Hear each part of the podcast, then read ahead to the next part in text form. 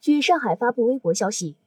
上海市疫情防控工作领导小组办公室最新发布，根据国务院联防联控机制有关要求，经市防控办研究决定，自二零二一年十二月二十一号零时起，将浦东新区张江镇张东路二二八一弄堂兰香苑四期小区由中风险地区调整为低风险地区。